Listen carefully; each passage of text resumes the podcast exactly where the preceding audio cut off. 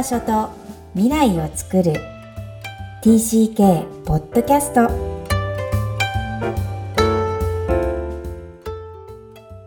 皆さんこんにちは。TCK ホームインタビューの時間です。今日のお客様は99人目中村泉さんです。よろしくお願いします。よろしくお願いしますはい。このポッドキャスト、幼少期、児童期、思春期の海外で過ごされたお客様をお招きして、ご自身の反省を語っていただくとともに、えー、海外移動がもたらした影響についても教えていただいています。では、泉さん、簡単にプロフィールお願いいたします。はい。えー、中村泉と申します。えっと、私は、えっと、幼少期、えっと、小学校の1年生の終わりから3年生の途中まで、うん、えっと、中国の上海で、えー、過ごしていました。で、そのまま、えー、3年生の途中から、えっと、中学校2年生の終わりまで、シンガポールに過ごしていて、うん、過ごしていました。で、その後日本に帰国したという、えっと、帰国子女です。はい。はい。ありがとうございます。え、このポッドキャスト、海外移動の回数をはか、あの、数えてるんですけど、はい、泉さんの、泉さんの場合2回っていうカウントでいいですか？あ、そうですね。上海が1回目、シンガポールが2回目で。うん、はい、2回です。はい。わかりました。では、詳しく紐解いていきたいんですが、千葉県生まれで、えー、そのまま日本で暮らしていた普通の女の子が、小学校1年生は日本だけども、終わりに上海に行くことになります。はい、当時、お父さんお母さんど、からどんな風に、まあ、つまり海外に行くよって聞かされたんですか？あ、えっ、ー、と、急に行くことになりまして、それまでは父だけが行くという話だったので、あの、何も心の準備もなかったんですけれども、えっ、ー、と、上海に行く本当に4ヶ月前ぐらいか、母がえっ、ー、と、友人に会いにアメリカに行ったんですね、一人。んもう一回言って。アメリカに行った、うん、行ったんです。友人に会いに。はい、はい、はい。それで帰ってきたら、うん、私たち家族で全員上海に行くという話に変わってたんですね。で、何があったのかって、まあ、大人になってから聞くと、うん、アメリカに行って、こう、行く先々で会う人に話、あの、うちの夫が上海に行くんだけれども、私はどうしたらいいと思うっていう話をまあ、バスの隣に座った人にも聞いたと。そしたらみんな100%は家族はみんな一緒に行くものだよと。いう答えを聞いて、そのままその答えを持ち帰ってきて、急にだから全員で行くよと。いう話になったので、心の準備もないまま えっと、上海に行ったというような記憶があります。はい、何？そのお話聞くと、お母さんの覚悟ができて、決まった。はい、つまり、はい、すべてはお母さんが決めたってことですね。そうですね。当時はやっぱり上海は家族でこう行くっていう場所ではなかったみたいで。いやー、そりゃそうですよ。80年代でしょ？そう、そうですね。うん、すごいことだと思います。はい。前例というか、いろいろ、あの、海外に赴任する、そのか、一緒に行く家族へのなんかこう、プレ、なんていうんですかね、こう、あの、事前の、なんていうんですか、そういう会社がこう、いろいろ教育をするらしいんです。こんなことがあの、と、現地ではありますよとか、そういうのがもう中国に関してはもう全く情報がないというような、うん、自分で、あの、サバイバルしてくれっていうような感じだったらしくて。マニュアルもないからね。はい。うん、私も小学校1年生、兄もまだ全員小学生だったので、うん、3人、まあ子供連れてはいけないっていうふうには思ってたみたいなんですが、まあ急に行くことになった。ということです。はい。えー、自分の気持ちとしてはどんな記憶になってますか？いや、全然あの、ショックでもなくて、え、行くんだっていう感じで、うんうん、あの、まだ私も幼かったので、友達との別れっていうのもそんなに、あの、悲しいっていう覚え、覚えがなくて、またすぐ帰ってくるんだろうと多分思ったんだと思うんですね。うん、それで、どっちかというとなんかワクワクして初めて飛行機に乗るし、みたいなことで、ワクワクしながら行ったのを覚えてます。はい、うんさあ、同じアジアといえど、かなり80年代の上海は、えー、なんだろうな。すごいサバイバルだと思うんですけど。そうですね。うん、印象はどうでした？はいはい。はい。まあ、あの、幼いながらにもうタイムトリップして違う星に来てしまったみたいな、あの、本当に全く違う時代が違うような、まあそういう時代の上海でした。何が、あの服が、あの毛沢東の着てるあの服しかいない時代じゃないですか。そうです、そうです。あの、まず、もう、あの街がもうモノトーン。あの、うん、そうだよね。深緑色、紺色、まあ、白。あと、赤い、あの、こう、なんですか、スカーフ。スカーフ。赤い腰みたいな。その色しかない。そうそう、着ちゃいけなかったみたいだもんね。あの、そうなんです、ね、うん、ブライト、なかったみたいだよね。そう、な、なかったんですね。うん、なので、うん、色が本当にこう、沈んだ色で、埃かかったような街並みで、で、家もなんか、こう、土で作られたような家というか、うんうん、まあそういう、でも、あの、スーパーマーケットもないし。ないよね。うん、冷凍食品もなければ、ないないココカ・コーラもないし、そういうお菓子もドライフルーツぐらいしかないかなっていう感じで ひまわりの種はあるけどね。あ、そうですね。山ほどみんなそれは食べてましたけど、まあそういうところでも、それこそね、あの、なんか食べたらペッてそこら辺に捨てたりとか、あの、炭壺がこう、街のあらゆるところにこう置いてあって、みんなそこにペッペッペッとやっぱそうだろうね。たりとか、そういうのにやっぱ衝撃でしたね、やっぱり。はい。ついてもうすぐに、あ、これはすごいところに来たんだっていう。うんですけど、子供なんで、うん、ショックで泣いちゃうとかそういうことはなくて、うんうん、あの、ただ、えー、すごいとこに来ちゃったみたいな、それ、そんなワワクワクやっぱしてたような覚えがあります。はい。ええー、強いな。つまりお母さんが泣いてたわけではないっていうことが想像できますが。うん、あ、いや、母はでも、うん、やっぱり半ばちょっとノイローゼ気味になったって、後で聞くと。本当ですか？後で聞くと。うん、聞くと、やっぱこんなとんでもないところに来てしまったっていうふうにやっぱ思ったみたいですね。はい。うんうん、じゃあもう思春期ちょっとかかりそうな一番上のお兄ちゃんはおね、お兄ちゃんがお二人いらっしゃると聞いていますが、はい、その当時は何て言ってます？いや、もう、兄弟三人ともショックを受けた人はいなかったですかね。うん、たくましい。はい。えー、さっき打ち合わせの中で、この当時、日本人学校はなくて、はい、補修校、アメリカの補修校のイメージを持ってしまいますが、実は月曜日から金曜日まで、うん、えー、半ドンっていうか、午前中なら午前中、うん、午後なら午後ある、補修校が設置されていたと。あはい、ありました。はい、で、それは、毎日、はい、通うっていうことですね。はい。じゃあ、日本語的にはとか、日本人のお友達とかどんな数がいてとか？えー、とですね、同じ学年に本当に4、5人だったかな？4、5人ぐらいだったと思います。で、マンションの一室、まあ、一つ、まあ、リビングルームみたいなところが教室で、そこにお友達4人ぐらいで、で、先生は一人、こう、校長先生みたいな方がいるんですけど、それ以外の先生は、上海の大学に留学に来ている？留学生っていうんですか、日本人の。留学生が片手まで教えてくれたりとかしていたそうです。私から見ると先生だったんですけど、実は大学生だったとか、そんなことを後から聞きましたね。はい。その補修校が終わると、えっ、ー、と、現地校に行かれてた。はい。これはもう私個人的には興味津々ですが、いかがでしたか？そうですね。そこから午前中終わって、お弁当多分食べてから歩いて、えっ、ー、と、多分15分ぐらいのところに、現地校がありまして、そこに通ってました。はい。で、そこの学校はもう本当に外国人はもう私たち日本人ぐらいしかいない、その一緒に、一緒に行く4人ぐらいが、あの、午後参加してみたいなことで、本当に中国人の、あの、げあの現地の子たちしかいないところで、それで、ええー、まあ、クラスの中に、こう、座って、あの、国語を受けたりとか、まあ、国語というか中国語ですね、の授業を受けたりだとか。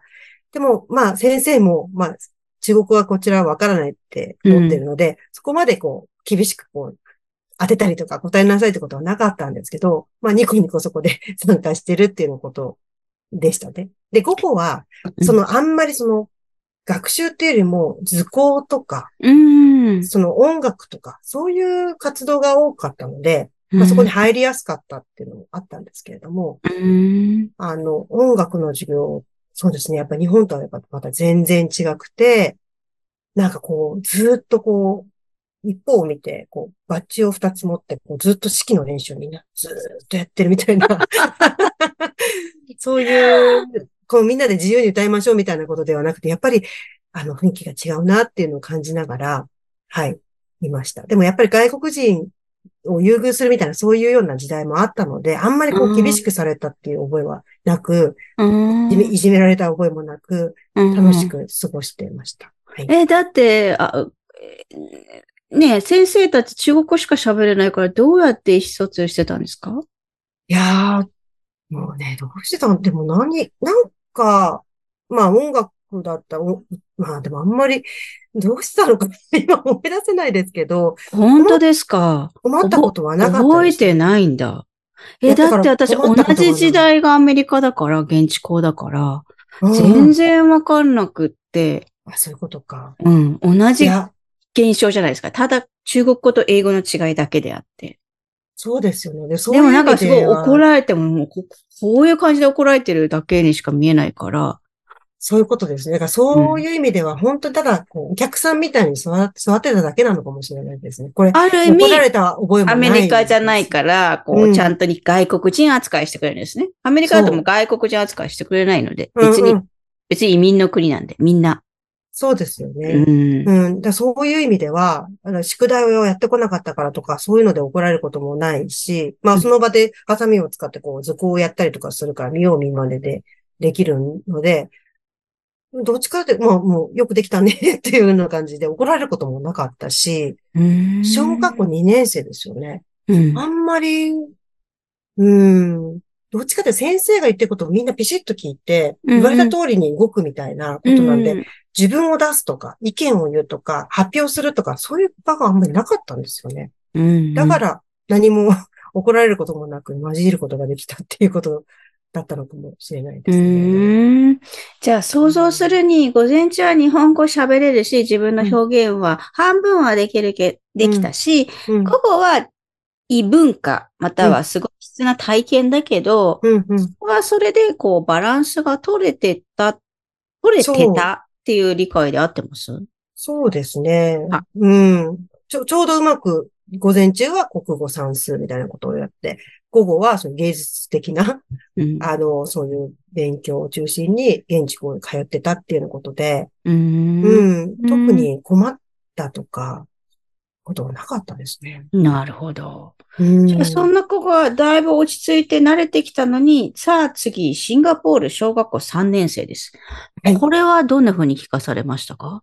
えーとですね、はい、えっ、ー、と、母が、はい、聞かされて、えっ、ー、と、シンガポールに、えっ、ー、と、行くことになった。で、その時母がやっぱり少し嬉しそうだったんですよね。うん。うん、シンガポールに行くことになったよ、みたいな。で、私はすっごく悲しくて、あの、中国のその小さな学校だったんで、学年ちょっと、もう、あの、全部入れても、本当に何十人しかいないような学校だったし、うん、本当に家族みたいに、ちょっと上の、ね、人は、おね、本当お姉ちゃんみたいな感じで、みんな一つにまとまって、こう、いたコミュニティがあったから、そこから出ていくのはすごく悲しかったのを覚えてます。はい。うんじゃあもう小学校3年生だからお別れっていう感じで、シンガポール行くんだっていうのも自分でお友達に言ったって感じですか、はいはい、そうですね。はい。友達に言って、そしたらすごく大好きな友達がすごいその場でつけてたネックレスを取って、私にくれたことが、それを今でね、持ってるんですけど、すごい悲しくて、それが。でもこれを大事に持っていこうって言って、それでシンガポールに行った。素敵な話。その子もかっこいいけど。うん、さあ、次は、今度は朝から晩まである日本人学校ですね。そうです。そうですね。ああ、そうですね。どんな印象になってますか、はい、えっ、ー、と、突然今度はものすごく大きな学校、マンモス校ですね。当時はシンガポール、日本人がものすごくいたので、えっ、ー、と、1学年7クラスぐらいあったか。まあそういうところに突然放り込まれるっていうことで、えっ、ー、と、それはそれでショック。ショック？はい。あの、ショックでした。はい。どうして？うんと、やっぱり先生との距離感がすごく遠くなって。ああ、そういうことか。で、もう3年生ぐらいになると、なんかこう、女の子たちの派閥みたいなのが、こう、ある。その3年生の途中に入ってくんで。確かに。何月だっけ、これ？えーとですね。3年生の、あ、6月？おー、じゃあもうちょっと2ヶ月終わっちゃってる感じ。そうですね。うんうん、で、そこに入っていったので、うんうん、こう、ポツンとしてしまいますよね。どこに行ったらいいんだろうみたいな。で、中国はもう4、5人ぐらいしかいないんで、ポツンなんてことはもうないわけですよ。もうみんなが兄弟みたいな感じだったのが、こう、まず、こう敵対視されるみたいな、この子誰みたいなのがやっぱりあったりもして、最初はやっぱそこに入っていくとか、友達ができないっていうのが悲しいって母に言ったらしいですね。はい。ああ。うん。不登校のことはなかったけど、うん、悲しかった。え、もう、不登校？うん。行きたくないって、不登校、行きしぶりとかはなかったけど、そうですね。行かないってことは思わなかったですけど、はい。やっぱり毎日行くときに気が重いというか、今日はどこで誰といればいいのかとか、そういうので少し、しばらく孤立していたような記記憶はあります。はい。それがどうやって慣れていくの？やっぱり、まあ、その、住んでるところに、あ住んでるマンションです。同じスクールバスで通う友達とか、お互い、まあ顔、顔見知りじゃないですが、分かってきて、話す機会が増えてとか、あと私がいる間にまた新しく、確かに。の子に来る子とか。先輩になるわけだ。そうなんですね。うん、そういう子がたまたまたま隣のマンションだったりとかして、声かけたりとかして、で、こうだんだんこう、あの、友達を増やしていくっていうか、まあ、話す友達を増やしていくみたいな感じで、はい、少しずつ自分の居場所を作っていったっていう感じでしたね。はい。うん。うん。そしてどんどん楽しくなっていったと聞きますが、はい、一番思い出に残っているエピソードがあれば教えてください。シンガポールで、そうですね、私がこう好きだった、好きだったことっていうか思い出ですけど、うん、私シンガポールのラジオがすごい好きで、ずっとラジオをまあ聞いてて、で、音楽がやっぱり大好きになったんですね。で、そのアメ、えっ、ー、と、ビルボードとかそういうのをベースにしたアメリカの音楽を聴いてたんですけど、うん、その CD を買いに行こうと。あの、街に。それを一人で、あの、買いに行こうと。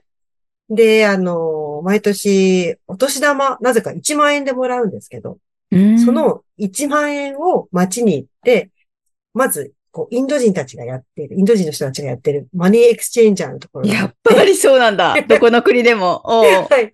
で、こう、どこのレートがいいかっていうのを 子供ながらこう見て。すごいこ。ここでちょっと交渉して、いくらって言って、ちょっと、じゃあちょっと違うところに行って、あっちはなんとかって言ってたよ、みたいな感じで、こう、いいレートのところで、なんとか変えて、シンガポールすごい。その1万円を使って、その、なんていうんですかね、こう、いっぱいちっちゃなお店がいっぱい入ってるこの中国系の方たちがやってる小売りの、こう、お店がこう、いっぱい入ってるような、こうビルがあるんですよ。うんうん、ショッピングセンター。うんうん、そこに、あの、CD しかいっぱい、まあ、CD ショップがバーっと入ってるフロアがあって、そこに行って、そのお金で、何枚買えるかっていうのを楽しみにしていて、それで、行き、まあ、行きつけの CD ショップかなんかに。行きつけ？で、お茶なんかもらいながら、お茶？行きつけだし、はい、また来た あの女の子、みたいな？で、あの、で、あの、なんですかね、あの、ここういう CD が欲しいんだけど、うんうん、で、値切ったりとかしながら、マジか。買うっていう。すごい、アジアだ。そうですね。で、飛び込みのところで一回入ったら、はい、すごい安くすごい、あの、いろんな有名な曲が入ってる CD があると思って、これはお買い得と思って買ったら、全部そっくりさんがこう歌ってる みたいな CD でこれ、あ、本物じゃなかったみたいな。あるあるだね。売りつけられてしまうみたいな。うん、なので、行きつけの装備さんがいるところに。ああ、もう信頼しているあなたが、ね、あなたのお店が一番みたいな。そう、そういうところに行って、こう、仲良く、あの曲いいよね、みたいな話から、あの、CD を買うっていうのが、すごく私、好きな好きな時間でした。それ、英語で喋ってんのかな？英語でしたね、はい。へえ、はい、すごい女の子だ。だって日本人学校通ってるのに、その前英語圏にいるわけじゃないんだけど。そうですね。すごくないですか？よく考えると。そう。でも何ですかね、こう、相手と喋りたいって思って、共通語が、シンガポールって、もう、こう、いわゆる、ネイティブで、英語がすごい発音が良くてっていう人はいないんですよ。みんな、もともとは中華系とか、インド系とか、マレーシア系とかいう人たちが共通語として英語を使ってるので、うん、私もこう別にブロックンでも何も、あの、怖くないっていうか、あの、まずお互いの意思の疎通をしたいってことで話してるんで、うん、まあ英語を使う。で、そうやってるうちにこう話せるようになってくるっていうような感じでしたね。はい。すごい不思議な、だからそこはシンガポールの特徴っていうか、うん、うんうん、なんかこう同じシンガポーリアンなのに、結構私が間に入ってシンガポーリアンの中国の人とインド人の人が、こう、うまくそ意思疎通ができない。英語がそこまでできないって。で、私が間に入って、こう、か、漢字でこう書いたりとかして、中国の、中国系のシンガポールの人と、はい。それでインド人の人に、こう、英語でちょっと言ってあげる。間でこう、トランスレートするみたいな ことをしたこともあって。それ中学生ぐらい？小学校の、まあ中学生ぐらいですかね。すごいね。うん、それはすごい、こう、橋渡しのも原型の感じですね。その、そね、その時代が。そうですね。はい、で。それが国籍がうんぬんじゃないですもん。そこの地域にいるそのままを、その人をそのままをつなげてあげるってことですよね。そうですね。不思議なことですけど。素敵なことですね。はい、学びとして。あの、はい、すごくいい経験。私今でもそれはやっぱり、あ、通じた、あ間に入って助けてあげられたっていうのが、すごく嬉しかったのを覚えてます。はい、うん、それは強みだ。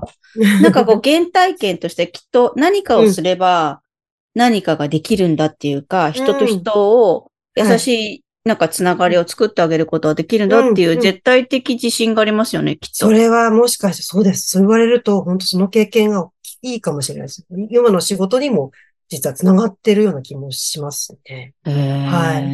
うん。素敵なシンガポール。これ5年間でもむちゃむちゃ楽しんでるんだけど、まあ、いよいよ日本が迫ってきてるっていうのは、こう、肌感覚で分かってる時期なんですか？それとも突然帰るぞなんですか、これ？いや、でもあの、兄が、年子の兄がいて、年子の兄が、あの、そのシンガポールの塾でこう受験勉強してるぐらいから、あ、これは高校のタイミングで私は帰るなっていうのは分かってました。はい。うん。うん。どんな気持ちですか？なんかあんまり、なんて言うんですかね。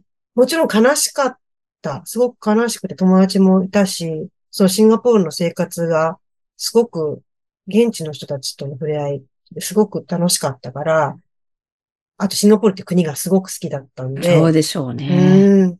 なので、悲しかったですね、すごく。だけど、うん、日本に帰ったら帰ったで何か楽しいことがあるんじゃないかなって思ってたですね。はい。うんうん、さあ、中3、4月、帰国されて、えー、戻ったとはいえ、小学校1年生しか日本の学校は、えー、本当の意味で日本では過ごしていません。はい、本当の久しぶりの日本で、東京の公立中学校に行かれました。はいうんうん、どうでしたか？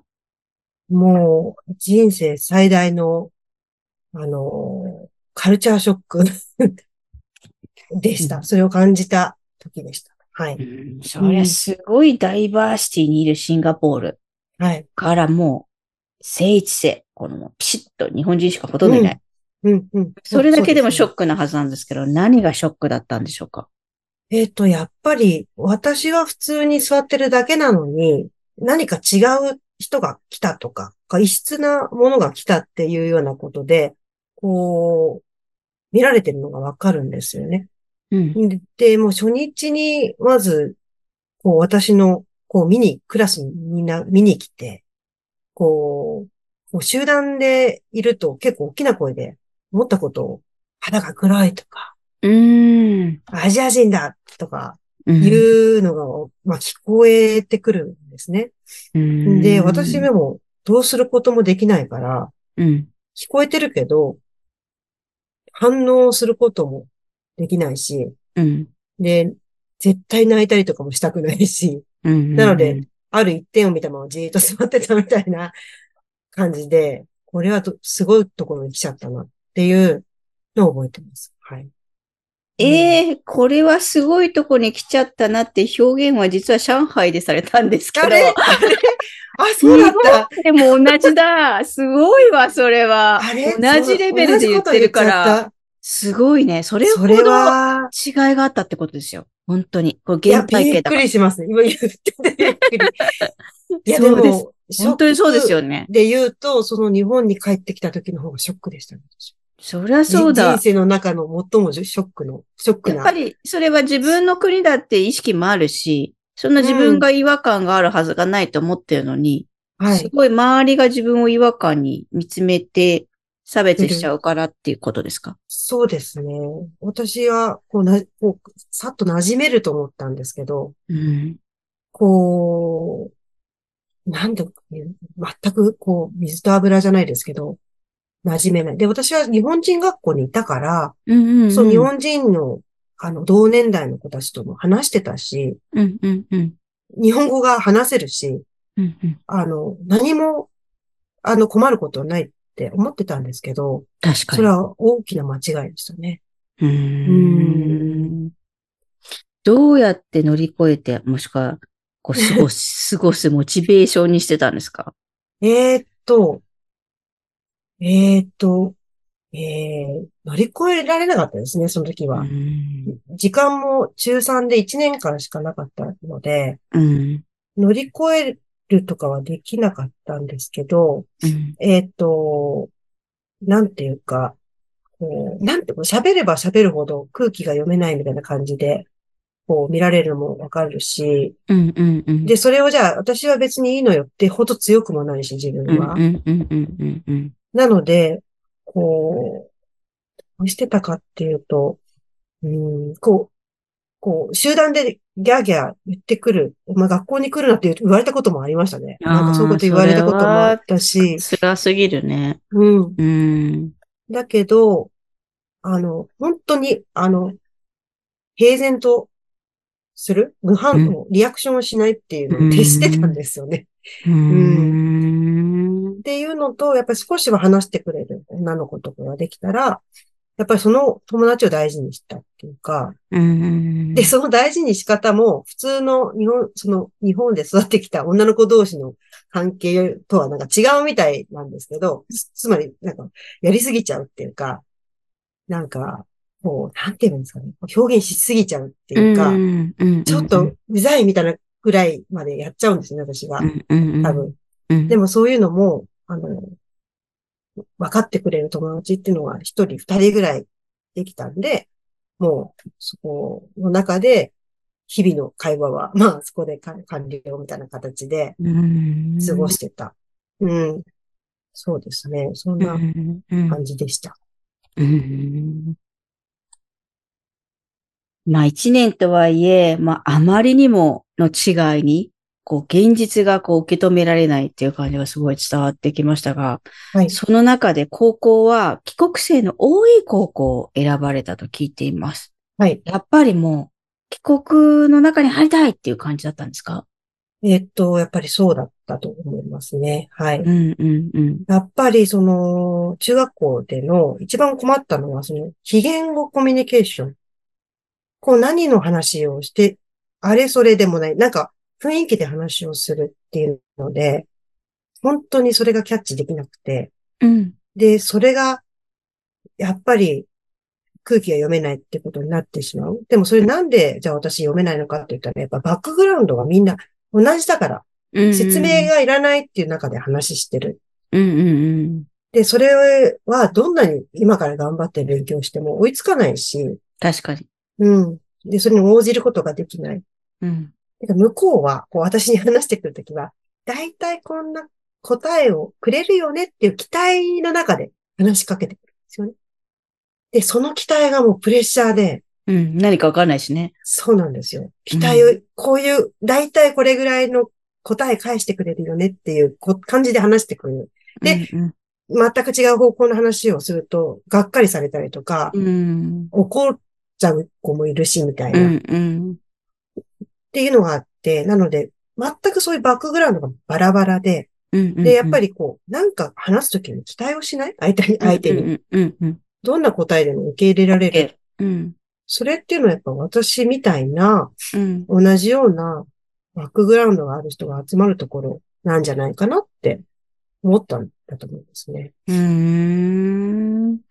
まあ、とはいえ、その同じ帰国が、果たして本当に私と同じような感覚だろうかっていうのも若干心配がありながらも行かれたと思うんですね。うん、そうですね、はい。実際はどうでした？実際は、本当に様々な子たちがいました。うん。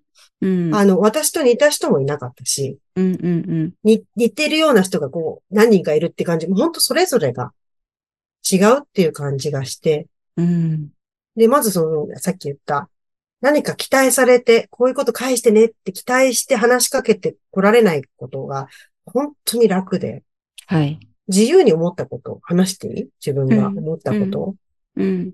で、自由に話してるし、向こうも。っていうのをすごく感じられたから、うんうん、本当の話をできる。本当の自分の気持ちを話せる場所を見つけたっていう。で、喋りたくなかったら喋んなくてもいいし。ああ、そうね。読まなきゃいけない空気なんかなくて。うんうん、で、みんな本当に自分らしく。だけど、相手を、あの、ないがしろにしてるんではなくて、お互いを、存在を感じながら、こう、お互いを尊重しながらいるっていう感じがしましたね、やっぱり。はい。まあなんか聞いてると共存？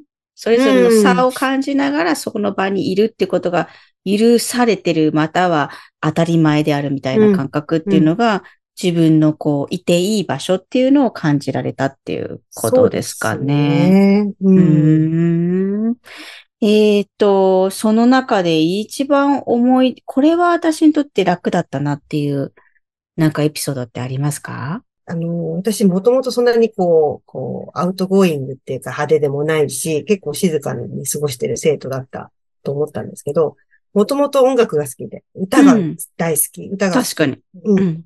あと、ダンスがすごい好きで、踊ったり歌ったりしたいっていう思いが あったんです。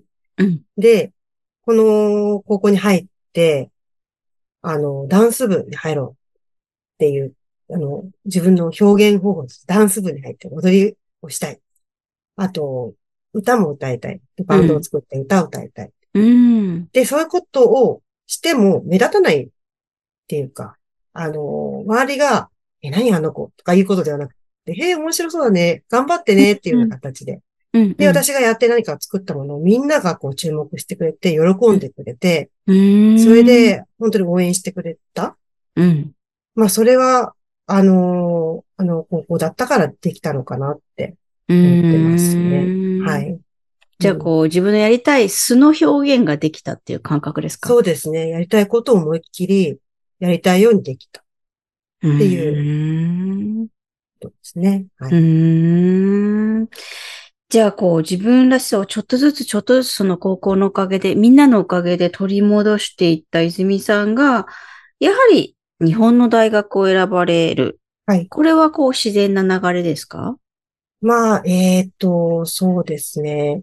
その時は、まあ音楽活動に没頭していて、うん、あまりその大学のことを、あの、ちゃんとこう考えられてなかったり、まあ人生いろんなこと悩んでたりってことで、うん、あの、その普通の日本人の学校、大学に行くんですけど、うんうん、まあ、えっ、ー、と、まあ、映画ってそこに行くんですけれども、やっぱりまた、その中学校の時代までじゃないですけど、やっぱり、この、なんていうんですか、日本の、そういうお互い、こう、なんですか、期待をし合ってコミュニケーションするみたいな、ああいう時代に、やっぱり戻ってしまいました。大学にうん。じゃあ、素の自分からちょっと遠ざかってしまったっていう感じですか？そうですね。はい。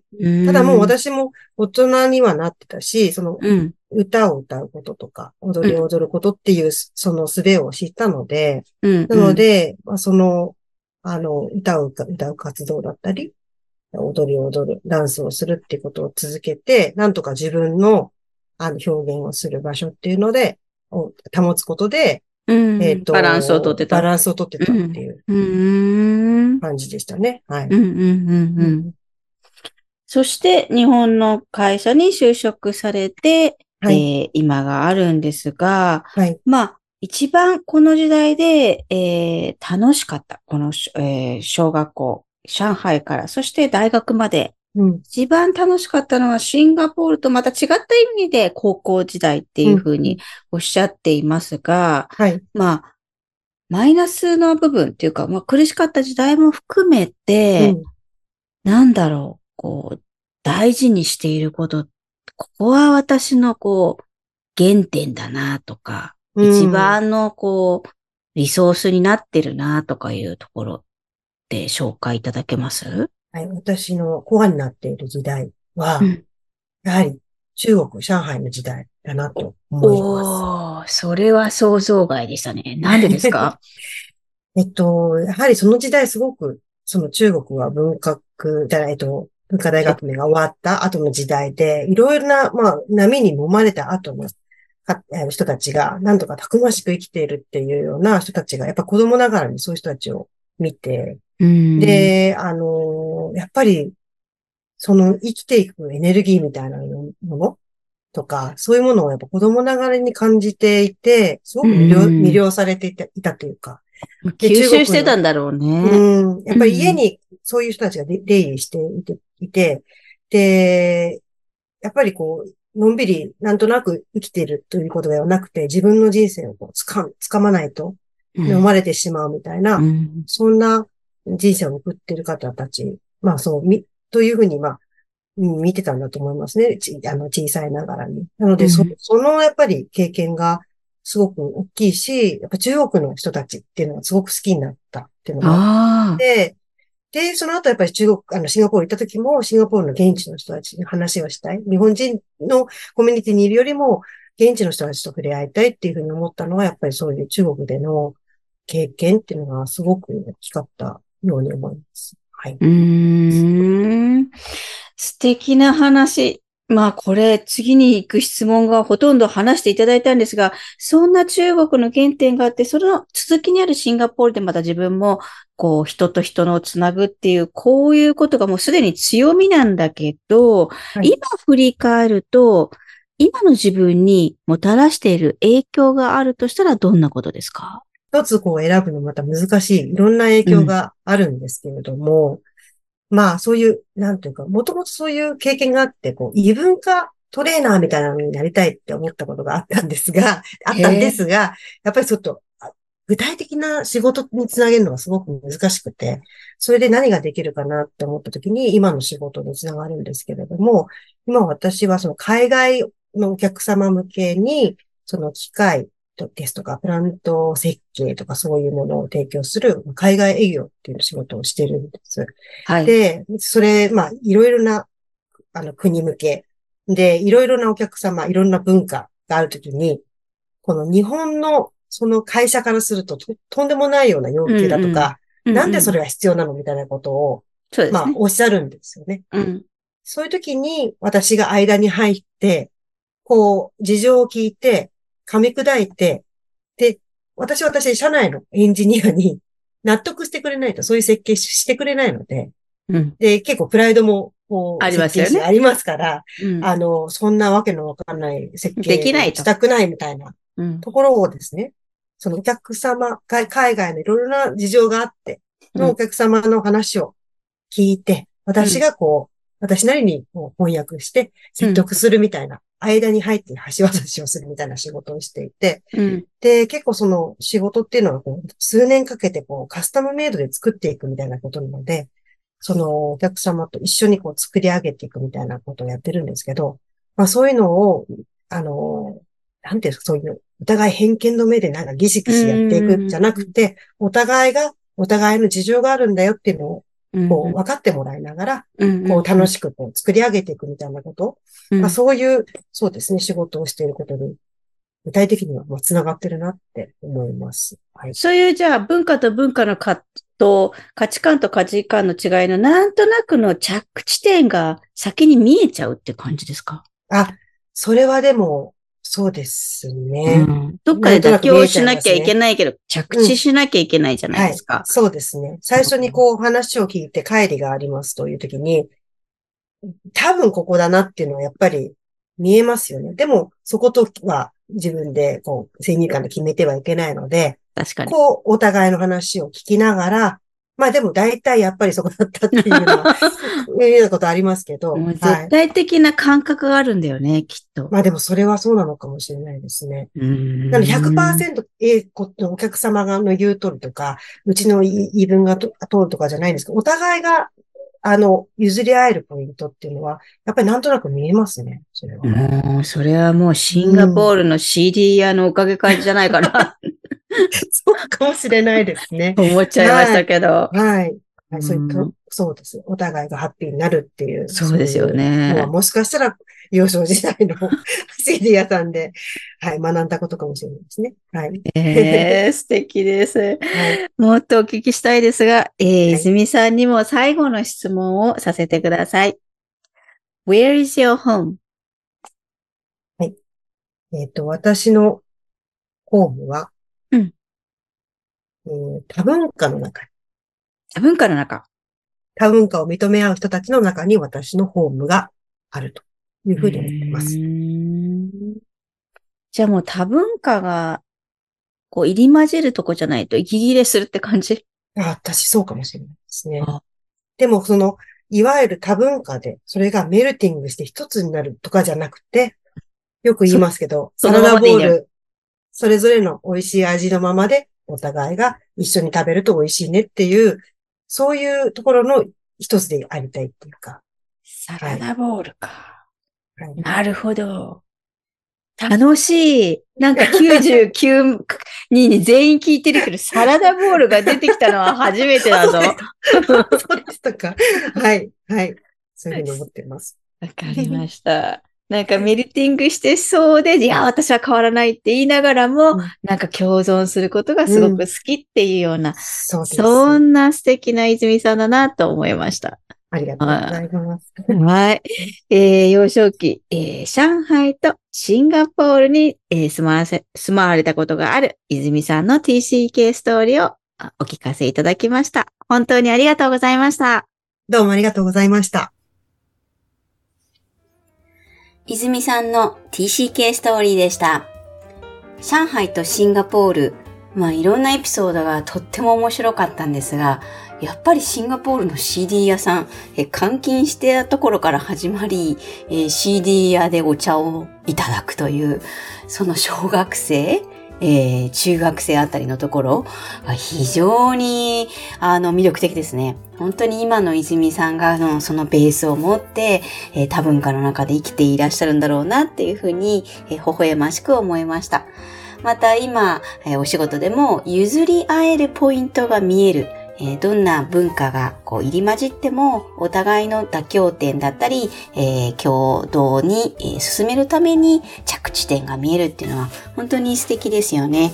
え幼少期の経験が海外生活が今の生活に生きてるっていうお話を聞かせていただくと本当に励みになります。皆さんはいかがですか？この番組ではお悩みや質問を受け付けています。詳細は育ちネット多文化で検索してホームページよりアクセスください。さらに、ポッドキャストを確実にお届けするために、購読ボタンを押して登録をお願いいたします。今日も TCK の気持ちにありがとう。